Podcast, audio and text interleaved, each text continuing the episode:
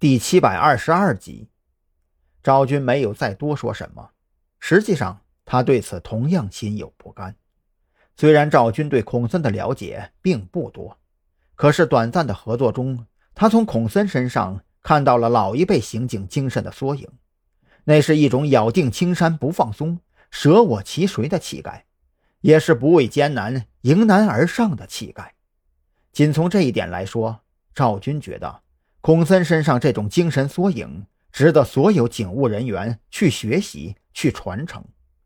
带着复杂的心情，赵军站在驻地门口，点燃了一根香烟。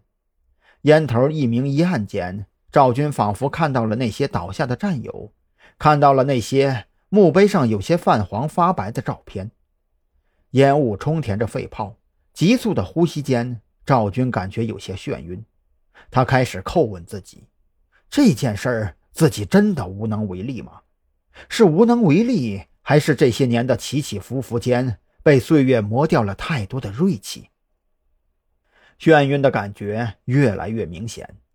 赵军耳边忽然响起当年师傅的声音：“赵军呐，每一个刚从校园走出去的警员，都是一块方方正正的砖头，他们满怀热血，他们意气风发。”可是岁月就像是无情的锉刀，每当你们向前一步，身上的棱角就会被那锉刀无情的打磨。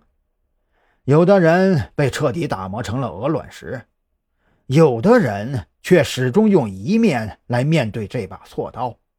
他们同样在向前，他们藏起了棱角，所以他们没有失去棱角。我希望我的学生永远都是后者。用你们被打磨光滑的一面来面对自己的战友和背后的人民，用你们藏起来的棱角拼成一堵坚不可摧的城墙。如果有一天你们被磨平了所有的棱角，那么我请你们离开警察队伍。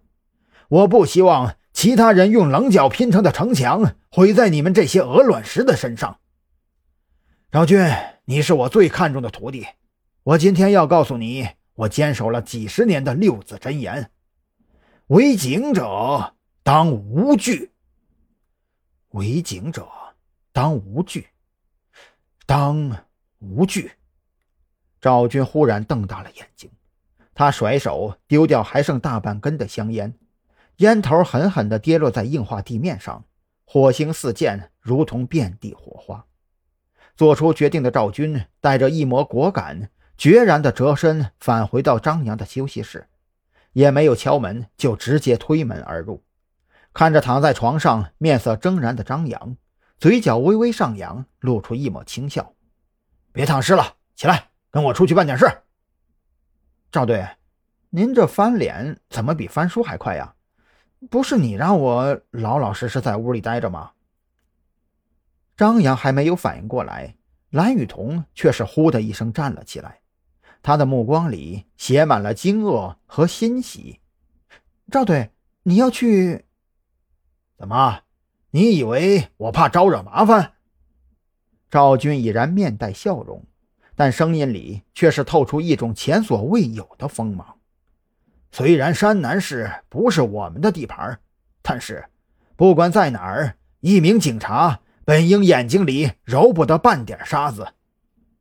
听到这话。张扬当即从床上跳了起来。赵队，你就说吧，咱们怎么查？今天他们敢在市区开渣土车撞车，明天就敢用炸药搞恐怖袭击，不搞定他们，咱们存在的意义何在呢？兵分两路，我去交警队拿那个司机的全部资料，然后留在那儿阻止他们用交通事故来进行定刑和结案。你和小兰顺着这些资料去查一查。到底是什么人在指使他当街行凶？赵军如此说着，毫不拖泥带水的转头就朝着外边走去。那背影让张扬觉得好像回到了刚加入特侦局的那会儿。